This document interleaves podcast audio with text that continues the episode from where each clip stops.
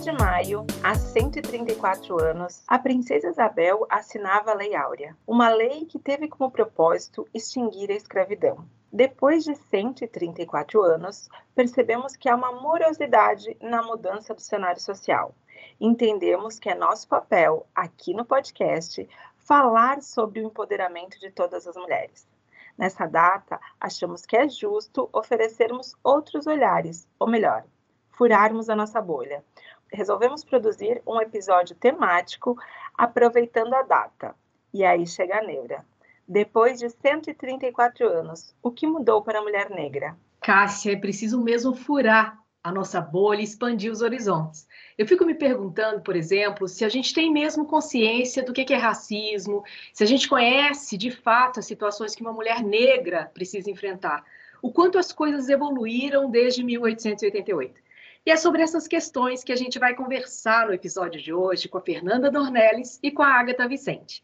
Bem-vindas ao Empoderada Sem Neuras. A Fernanda, ela já teve com a gente na primeira temporada, mas mesmo assim, para começar, contem pra gente quem são as empoderadas, Fernanda e Agatha. Uma honra estar por aqui novamente. É, como a Cris trouxe, segunda vez que eu participo desse podcast, sempre inicio parabenizando por essa iniciativa a gente sabe, né, com tantas coisas na vida, ainda fazer um trabalho que impacte mais pessoas é realmente transformador aí.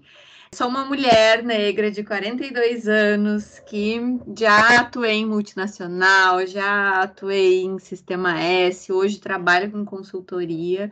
E junto com tudo isso, faço, tenho algumas frentes de voluntariado e algumas atividades de ativismo mesmo, trabalhando, fortalecendo a mulher negra, o povo periférico e por aí vai. Tenho bastante para partilhar com vocês e feliz por estar aqui. É uma honra estar fazendo parte desse podcast e poder partilhar um pouco da minha história, das minhas vivências com vocês nesse tema super importante. Então, eu sou a Agatha Vicente, eu tenho 35 anos.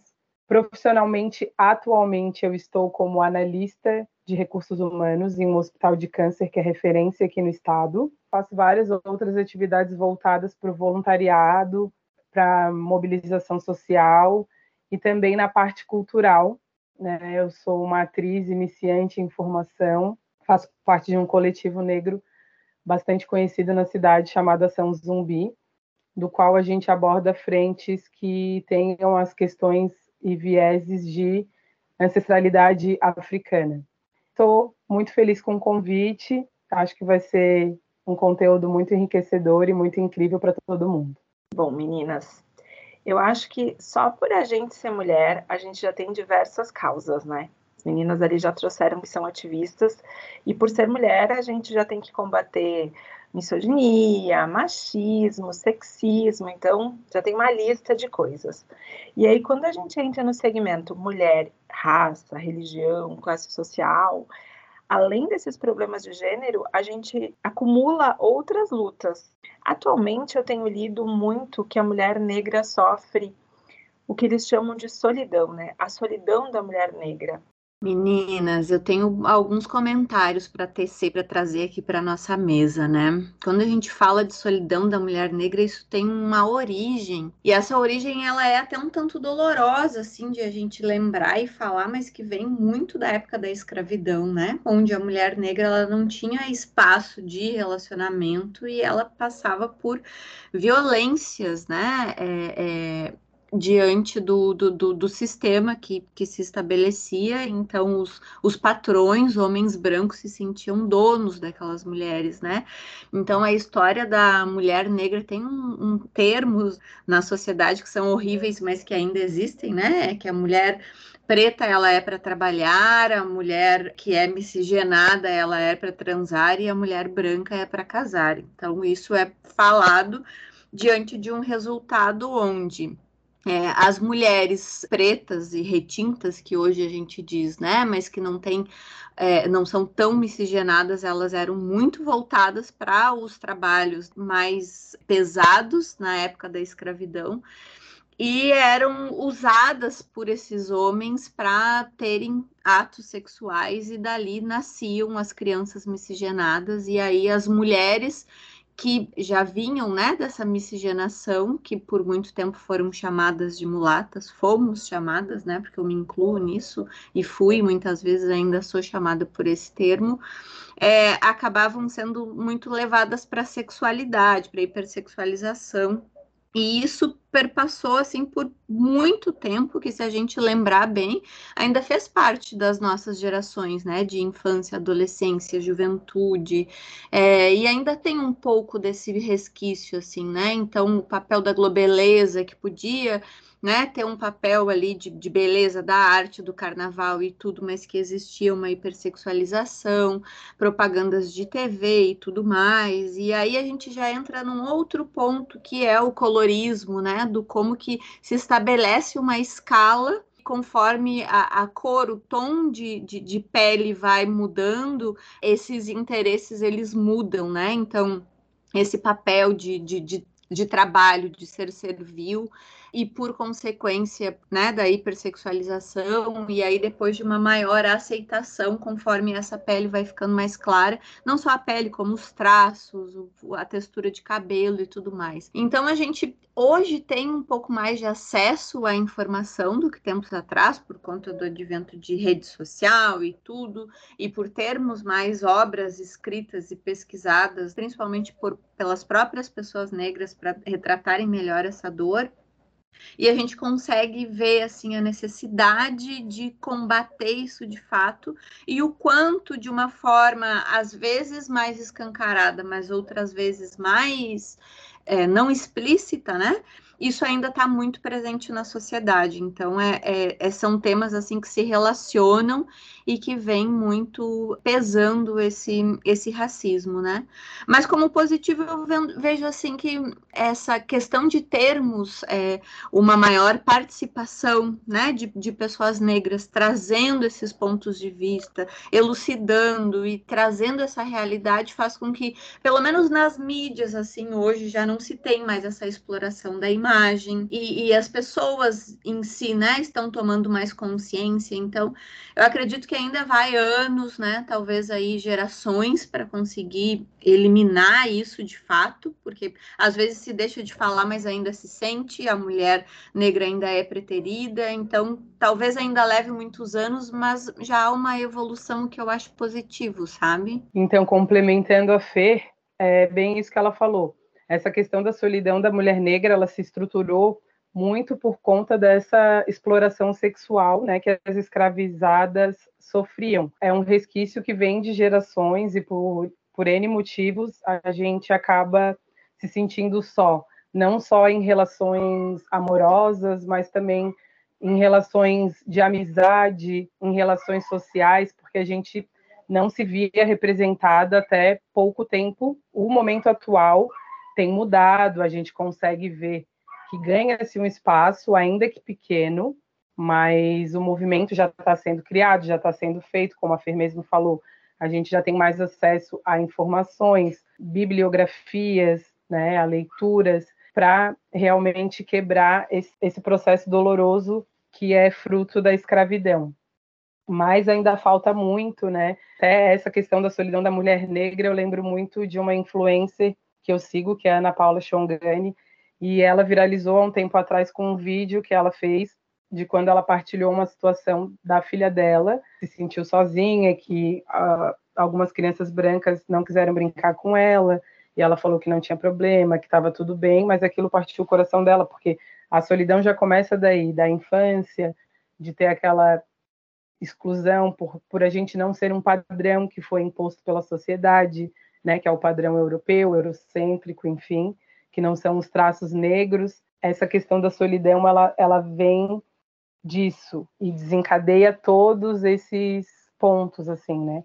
Profissional, amoroso, social. Puxando esse gancho dessa representatividade, a gente tem visto é, muita pesquisa sobre a falta de representatividade das mulheres no mercado de trabalho. Eu percebo que está evoluindo aos pouquinhos, tem algumas iniciativas que têm estimulado, principalmente a questão da diversidade nas empresas. E eu ouvi uma palestra há algum tempo e teve uma frase que me chamou muito a atenção. O palestrante, ele no momento é, da fala dele, ele falou o seguinte, que essa essa diversidade ela tem que ir muito além, e é óbvio que ela vai além da inclusão de mulheres nas empresas. Que quando a gente faz um recorte olhando para as mulheres, não adianta somente inserir mulheres brancas e com alta formação aquilo me chamou muita atenção, porque a conclusão, obviamente, é que se isso acontece, a falta de representatividade da mulher negra ela vai continuar, ela vai permanecer. É, vocês acham que isso está começando a ser melhor trabalhado por parte das empresas? Então, na verdade, as empresas despertaram para a questão da diversidade recentemente, muito por conta desse movimento social, né? Mas ainda falta muita coisa, porque não é só o simples fato de tu contratar um profissional negro e incluir ele numa equipe de trabalho para dizer que está cumprindo um papel de montar uma equipe diversa. Tem toda uma situação de que a gente tem um, o, o nosso corre, como eu digo, ele é sempre dobrado. A gente está dois passos atrás da, das mulheres brancas, a maioria das mulheres pretas são mulheres que são as matriarcas da família, que muitas vezes são mãe solo, que não tiveram todos os recursos para poder se capacitar ao ponto de conseguir uma vaga ou uma colocação no mercado, porque também acontece muito das empresas abrirem, digamos, ah, vai abrir uma vaga de supervisor de, um, de algum setor X, mas aí os pré-requisitos são algo que para uma realidade de mulher preta é inatingível. Ah, precisa falar dois idiomas além do português, precisa ter certificação X e Y, que são coisas que para a gente ter acesso demora muito mais. Então, as empresas também têm que despertar esse olhar para saber aonde, como, como que está sendo esse recrutamento, como que elas estão identificando essas pessoas, é, conseguindo, é, qual é a linguagem que elas estão usando para alcançar essas pessoas elas estão de fato preparadas para acolher essas pessoas quando essas pessoas chegarem no, no, nas suas equipes. Né? Então, assim, o primeiro passo de despertar para isso, de que a diversidade é muito mais enriquecedora, já tem sido dado, mas ainda faltam todo esse preparo, toda essa abordagem, que é de uma forma diferente, né? A gente não tem como comparar as histórias, eu não vou comparar a história de uma, uma mulher preta que mora em comunidade, que às vezes não consegue se deslocar do trabalho porque está tendo uma operação policial, de uma outra pessoa que mora em um outro local, que tem muito mais acesso e teve oportunidade de boas faculdades e cursos.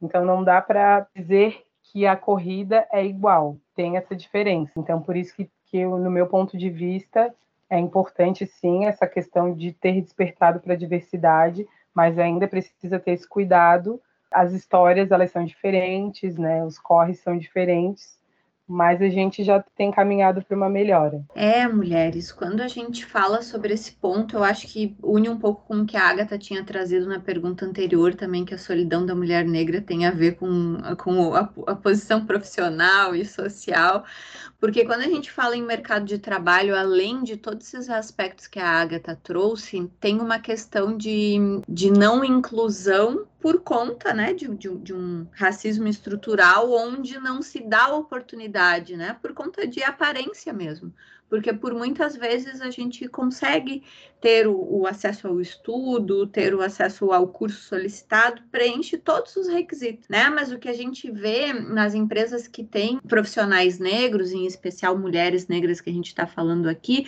e não ter ascensão. Então a gente tem aí ocupação de nível operacional, nível tático, né? Supervisor de um, uma função mais operacional, mas isso não ascende socialmente, né? Não dá acesso ao conforto, a, a, bens, a viagens e tudo. Então, realmente essa, essa estrutura ela não está equilibrada, né?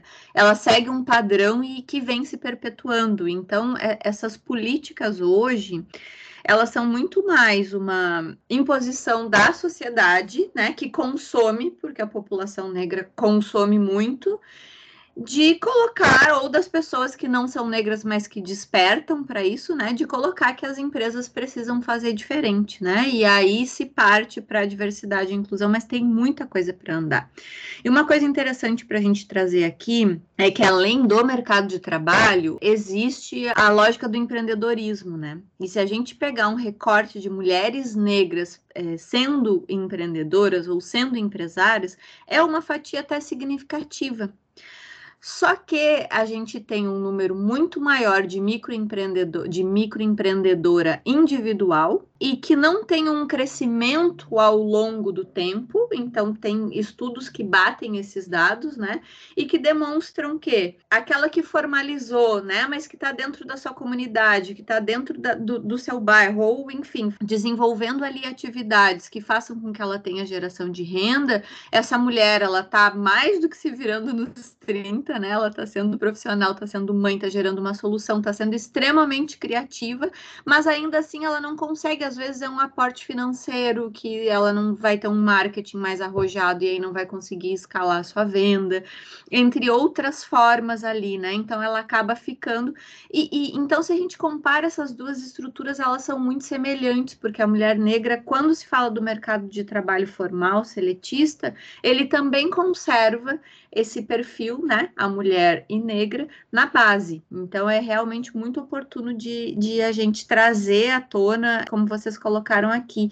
E aí, para encerrar, né, essa reflexão, eu penso na num livro de 1960 lá, né, do quarto de despejo é, da Carolina de Jesus, que ela relata, né, a, sua vida muito sofrida e como catadora de lixo e como mulher sempre ali à margem onde não é aceita e aí aquilo também tem um abalo emocional, enfim, toda essa construção, o quanto todos esses esses pontos eles se conversam, né, de, da questão de renda, da questão de inclusa na sociedade e tudo mais. Faço um paralelo com um livro que foi lançado no ano passado, Confinadas, né, onde uma, uma ativista negra participa, que é a Solange, é, que faz um relato, são umas tirinhas, né, que, que fazem um relato da pandemia e de mulheres negras que trabalham eh, dentro de, de casas é, que tem seus patrões brancos e o como esse sistema se dá, né? Então, da, ter a liberação lá, né? Os, os patrões estão doentes, ela tem que continuar trabalhando e ainda é chamada a atenção de te cuida, não vai pegar essa doença porque a gente não pode ficar sem você, né? Entre outras violências, assim, que, a, que, a tira, que as tirinhas trazem como uma sátira é, mas como uma, uma crítica social muito grande e que a gente, é, lendo e acompanhando, consegue ter vários insights, assim, de opa, realmente, né? E até para quem não é negro, é, pode não ter a mesma dor, mas pode contribuir ali no despertar de uma consciência. Mas eu sou uma otimista nata, assim, eu acho que depois desses 134 anos da assinatura da Lei Áurea, eu acho que a gente tem conquistas para celebrar. Acho que a gente tem que olhar para algumas coisas que foram importantes. E hoje, né, quando eu olho para a história do, das mulheres e do feminismo, eu acho que a gente tem um momento bem bacana dessa nova geração de meninas que tem impulsionado as nossas conquistas.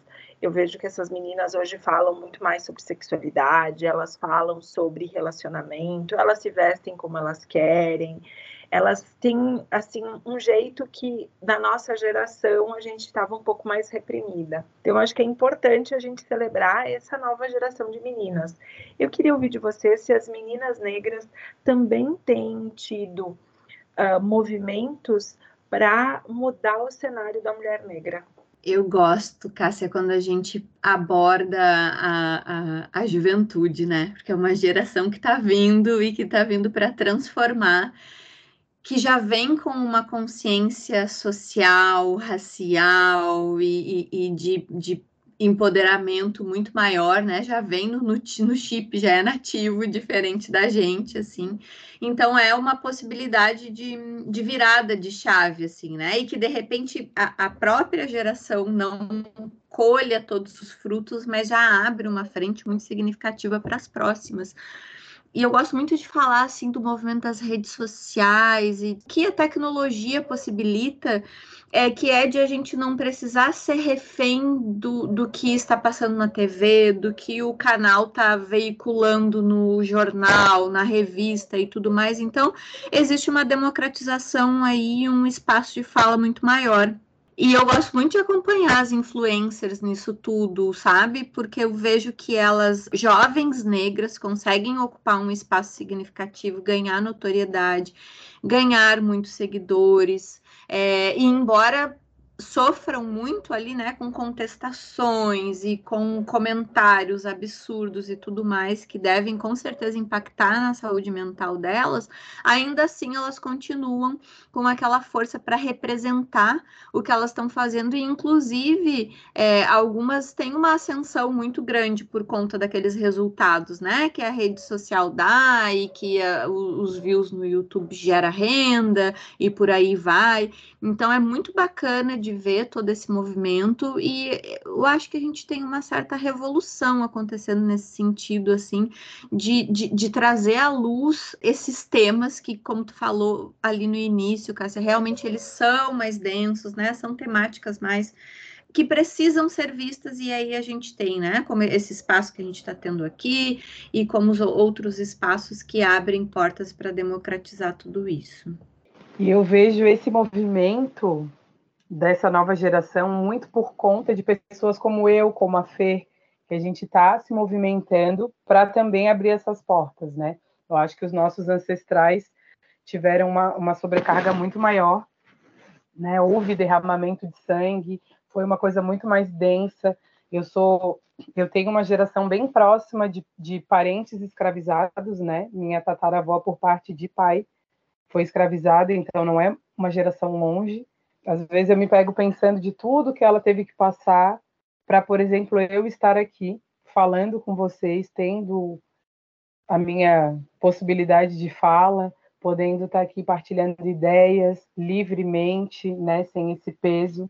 E a nova geração está aí conseguindo se ver representada, consegue ver pessoas semelhantes e pares na TV, né, a questão do, do, da própria transição capilar, as meninas conseguem se reconhecer quando vem alguém com cabelo natural, né? Na minha fase de infância eu não tinha essa referência, eu não tinha isso, e, e isso é muito importante, parece ser algo assim singelo ou para quem não não faz parte disso pensar ah, não mas é só uma moda né? Agora está na moda cabelo cacheado. Não é toda uma desconstrução porque o cabelo é algo que, que é uma que cria uma crença limitante na gente muito grande e e eu digo por mim que quando eu passei pela minha transição capilar, eu floresci muito, eu me empoderei, eu virei uma nova pessoa, foi uma virada de chave na minha vida.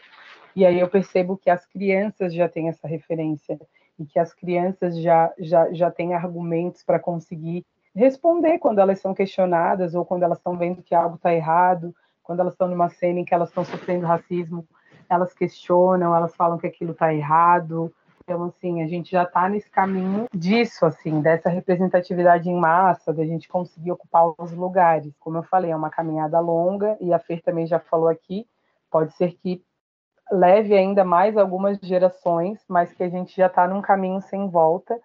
É, eu até, há duas semanas atrás, eu passei por uma situação muito legal, e assim, eu fiquei mega emocionada, porque eu fiz uma vivência com um grupo de teatro também daqui. Foi uma vivência para a gente conectar artistas, atores, músicos negros.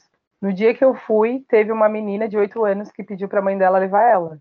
Então a gente fez todos os exercícios. No final a gente fez uma grande roda e conversou sobre tudo que tinha acontecido, sobre as conexões que a gente criou.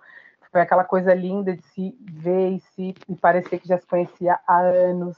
E a Ananda, que é o nome dessa menina de oito anos, no final a mãe dela deu um depoimento lindo falando que ah, eu vim mesmo por conta da minha filha. Ela insistiu muito, ela viu a divulgação na rede social e ela falou: "Mãe, eu quero ir". E ela era a única criança, o resto era tudo adulto. E ela disse que estava muito feliz. E elas chegaram atrasadas e ela ainda falou que contestou, falou: "Ai, Ananda, mas a gente está atrasada, né?" E a Ananda falou para ela assim: "Mãe, mais vale ir atrasada do que não ir. Eu achei incrível, porque a criança de 8 anos, para ela não, não tinha grilo ela chegar fora do horário, entende? A gente às vezes se prende muito em detalhes. Na segunda-feira postaram uma poesia que ela escreveu por conta da vivência, ela se inspirou e ela escreveu uma poesia maravilhosa, com uma estrutura incrível, e eu pensei, gente, é uma criança de oito anos, uma criança preta de oito anos, com cabelo natural, maravilhosa, sabendo se, se portar e conversando, colocando as ideias, sabe? Sabendo do que quer. Então, assim, a gente consegue ver. É como eu comentei, é um caminho sem volta, graças a Deus, e as crianças estão vindo, as crianças, os jovens, estão vindo nesse, nessa pegada de fazer a diferença e de abrir portas para as outras gerações que estão por vir. Eu gosto do fato da gente estar conversando mais né, com as crianças, com os adolescentes, sobre os vários assuntos.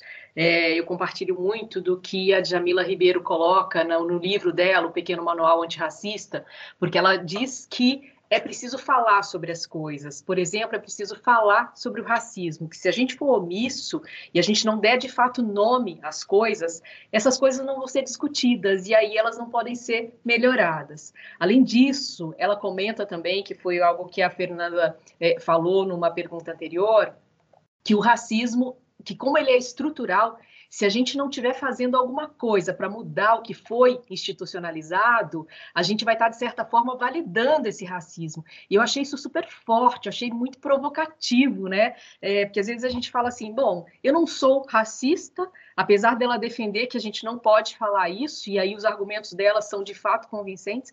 É, se a gente não estiver fazendo nada quanto que, o que já está aí posto, que a gente está sendo omisso e está validando esse racismo. E aí eu falei, meu Deus, deixa eu repensar muitas dessas coisas. E na opinião de vocês, meninas, como é que as mulheres brancas que não passam por certas situações racistas, elas podem contribuir para a mudança desse cenário. Eu sei que vocês já trouxeram alguns pontos, mas nos ajudem, é, e eu estou aprendendo, né? Aprendi muito no, no, episódio com a Fernanda, desde o roteiro com vocês e das discussões eu aprendo, até, é, Agatha, quando você fala mulher preta, né? Foi uma pergunta que eu abri o coração e falei, Fernanda, eu falo mulher preta, eu falo mulher negra, porque eu resolvi que eu vou ter que errar para eu poder aprender, né? Que eu vou ter que passar por algumas etapas para poder desmistificar isso um pouco e dizer assim, não, peraí, eu estou aprendendo, deixa eu me conectar. É, e aí eu queria a opinião de vocês nesses aspectos. Então, como que as mulheres brancas podem nos ajudar? Assim como vocês, né? Promovendo esse debate, nos dando o lugar de fala, e questionando também, né? Então, assim, eu acho que já parte do início ali de olhar mesmo para si, para o seu ciclo social, para o seu local de trabalho. Se não tem pessoas pretas, sobretudo como a gente está em pauta agora, se não tem mulheres pretas, aonde elas estão? Por que, que eu não tenho uma colega de trabalho preta? Por que, que eu não tenho um superior preto? Se eu vou num restaurante porque só tem pessoas pretas na parte operacional e não tem pessoas enquanto consumidoras? Onde elas estão? Porque, né, a nossa população, ela representa mais da metade do país, né? Aqui no Sul, a gente sabe que somos porcentagens em minoria, mas nós estamos aqui, estamos presentes, né? Então, aonde que está? Eu acho que esses questionamentos precisam surgir. E, paralelo a isso, também correr atrás de informações, né? Às vezes eu vejo muitas pessoas falarem assim, ah, porque eu tô cansado de ter que ficar dando aula e explicando as coisas para os outros, né? Tipo, a informação tá aí, tem vários livros, tem influentes, influencers falando, né, sobre os mais diversos assuntos. A Luana Genot fala muito essa questão é, racial, essa pauta racial, ela traz muito forte isso, ela tem um conteúdo incrível, inclusive ela fala sobre colorismo, ela fala sobre esses termos, quando usar preto, quando usar negro, que as pessoas têm essa dúvida, e normalmente a gente fala o negro e o preto, eles estão certos, mas eu particularmente prefiro usar o termo preto. Muita gente fala, ah, mas aí preto é cor, e daí... Mas branco também é cor e a gente chama a pessoa branca de branca, então, para mim não tem muito isso. E a questão é mais assim, as pessoas de pele mais escura, retinta, como eu, a minha pele é mais retinta, a gente classifica realmente como pessoas pretas. E os negros entram, as pessoas pardas, enfim. Tem mais conteúdos explicando essa questão do colorismo que a própria Fer também já trouxe aqui, que é uma pauta que também está sendo discutida agora, porque as pessoas pardas, enfim, sofrem muito com isso, né? Ah, eu sou muito preto para ser branco e sou muito branco para ser preto. Conflito bem forte, bem latente que ficam nas pessoas pardas. Eu acredito que as mulheres brancas, elas nunca passarão pelos mesmos problemas que a gente. elas podem se solidarizar, ter empatia, mas elas nunca vão passar porque elas não são mulheres pretas, não têm a pele retinta. Incluir no, no ambiente familiar, levantar situações, questões, incluir pessoas pretas no seu ciclo social, né? Se tiver filhos, de abordar essas pautas raciais com os filhos, é, de brincadeiras que tenham brinquedos, bonecas negras hoje em dia, bebezinho, Barbie negra, e na minha época não tinha. Então, tipo, quando eu ganhava um, um presente de Natal, era um bebezinho branco, e para mim estava ótimo, estava tudo certo, mas assim, hoje em dia, inclusive o bebê preto, as bonecas pretas estão mais caras, a gente está valorizada aí no mercado de, de brinquedo. Mas, enfim, brincadeiras à parte, eu acho que é isso, é promover esse movimento, né? Levantar essas pautas, se questionar e despertar para as informações que estão aí para que todo mundo possa ter acesso. Fer, antes de tu falar, eu só queria comentar assim, porque acho que está muito alinhado com o que a Gata falou. Porque eu acho que tem um papel muito importante da gente furar a bolha. Olhar para as pessoas ao nosso redor e ver quem são os, as pessoas na nossa roda de amigos que é negra. Quem são os amigos dos filhos que são negros e incentivar essa convivência plural, não só negros, né? Hoje aqui a nossa pauta é negro, mas assim, pluralidade, a gente tem que incentivar isso. Porque eu acho que é muito, acontece muito nas redes sociais, é muito comum todo mundo falar sobre Djamila Ribeiro, todo mundo leu, todo mundo leu o pequeno, o pequeno manual antirracismo, todo mundo leu uh, a Chimamanda, né? Todo mundo fala sobre isso, mas na hora da gente conversar realmente quem são as pessoas negras que fazem parte da tua vida, quem, quem é o teu amigo negro. Hoje, se eu tivesse né, que fazer uma pergunta para essas pessoas que estão ouvindo a gente, quem são os seus amigos negros, ou seus vizinhos negros, ou as pessoas que fazem parte da tua vida que são negras. Porque eu acho que tem muito isso. A gente fala que não é racista, mas a gente não se relaciona com negros. É isso mesmo, Fer? Gente, esse papo tá de uma qualidade, eu tô assim muito feliz. Cara, tem bastante coisa pra gente falar aqui, né? Mas eu resumiria assim no ponto de reconhecimento de privilégios, sabe? Porque eu acho que quando a gente começa a entender que, é, e vejo até em comentários de, de internet e tudo mais, as pessoas é, brancas relutando muito, né, para fazerem parte desse movimento, desse papel. Tipo, eu não estava lá na época que escravizavam, eu não tenho nada a ver com isso. Ah, mas eu não faço parte, eu não sou racista e, e pronto, até como a Cris trouxe a reflexão lá no, no, no início, né, é, do, do usar ou não usar essa questão. Então, assim a gente faz parte de uma sociedade racista e que cada país acabou criando uma estrutura diferente.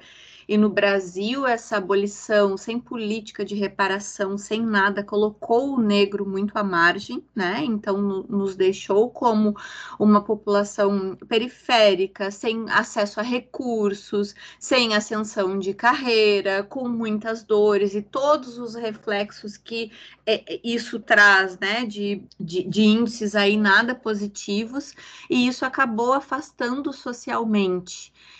E eu acredito, né, e pergunto muito para as pessoas brancas que eu me relaciono, assim, quando que vira a chave, né? E, e, e, e nas conversas e analisando tudo isso, eu viro, vejo, assim, que que é no momento em que existe uma conscientização de privilégios, de que mesmo aquela pessoa branca que não teve uma boa condição social, né, socioeconômica, na verdade, e que não ascendeu e que hoje também é pobre e tudo mais, tem um termo que se chama passabilidade, não sei se vocês conhecem, mas ele tem sido bem usado, que é a questão de, da aceitação, né? Quando que tu passa ou não quando que a gente já poderia estar muito mais evoluído que isso, mas ainda enquanto sociedade, mas ainda falamos é, a respeito disso, assim, né? Então, no momento em que há uma, uma conscientização de que essa aceitação, de que essa inclusão, de que duas pessoas com as mesmas competências profissionais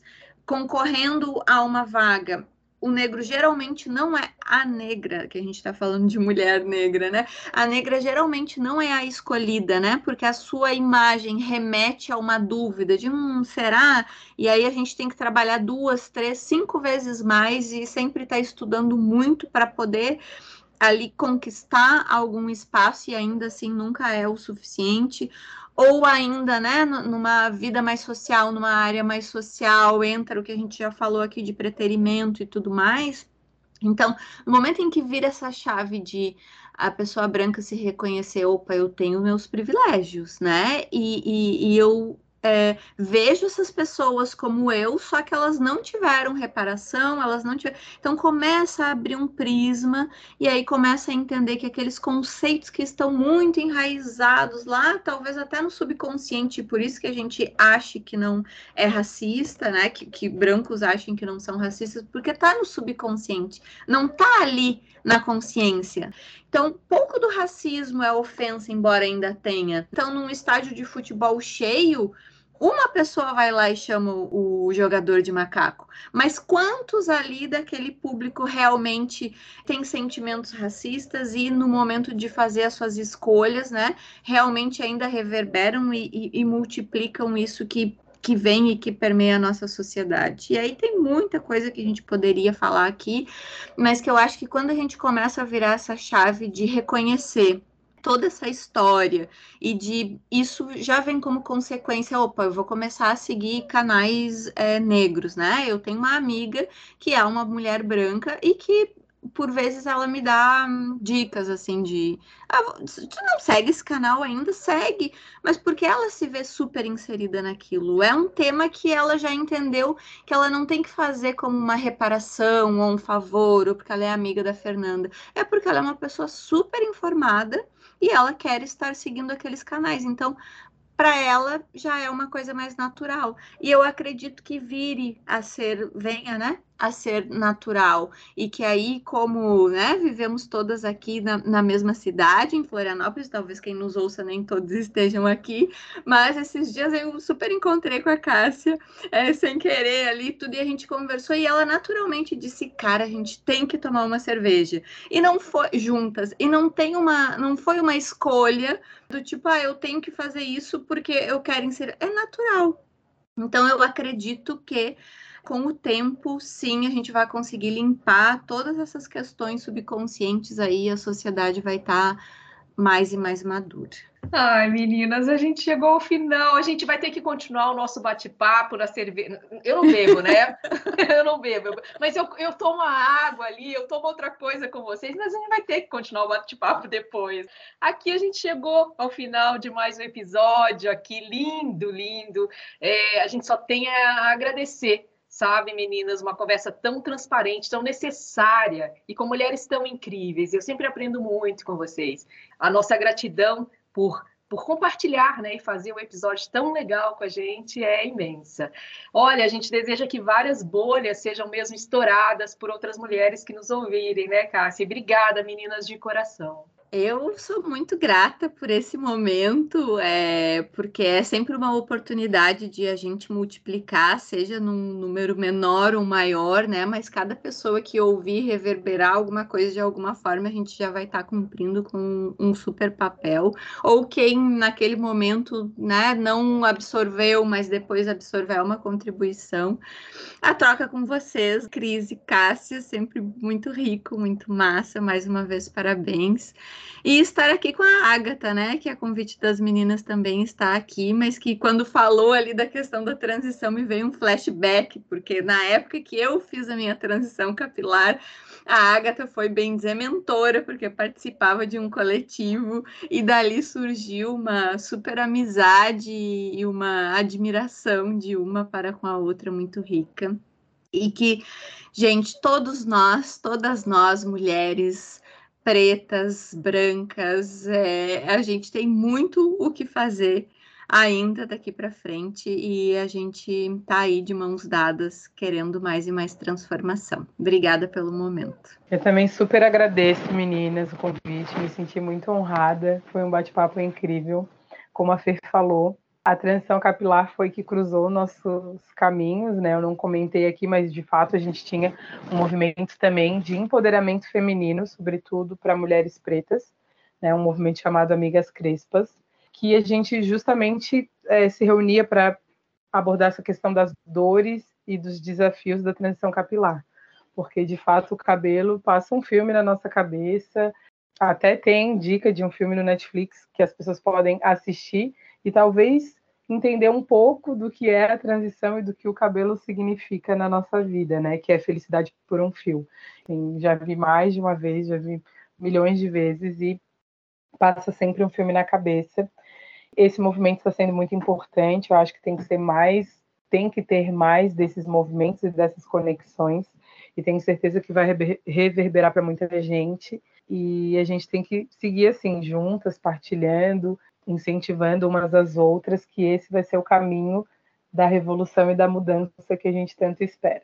Sabe aquele episódio que a gente guarda no coração? Esse foi um deles. Aqui, na nossa conversa, tem muito do nosso propósito como empoderadas sem neuras. Queremos dar a voz às mulheres e às suas neuras, para que juntas possamos pensar em formas de lidar com elas. A neura de hoje tem muitas formas de lidar, ou melhor, muitas formas de combater. É o papel de todas nós mudarmos essa cultura e combatermos o racismo estrutural. Se você ainda não sabe como combater, eu acho que você precisa furar a sua bolha e desbravar novos territórios. Empoderadas, vocês já sabem. Se tiverem mais neuras, mandem para a gente lá no Insta do Empoderadas Sem Neuras. Afinal, o nosso propósito é aprendermos juntas a lidar com todas elas. Um beijo e até o próximo episódio.